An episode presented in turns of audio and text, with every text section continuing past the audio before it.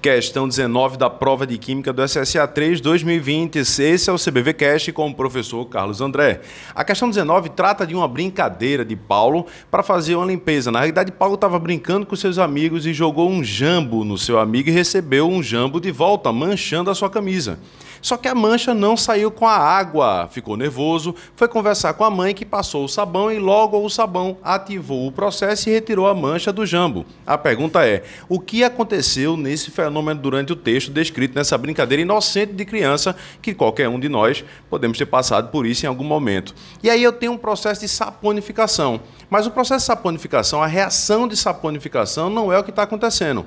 A reação de saponificação é reação para a formação do sabão e não o processo de ativação do sabão. Então não é a reação de saponificação que está sendo narrada no texto.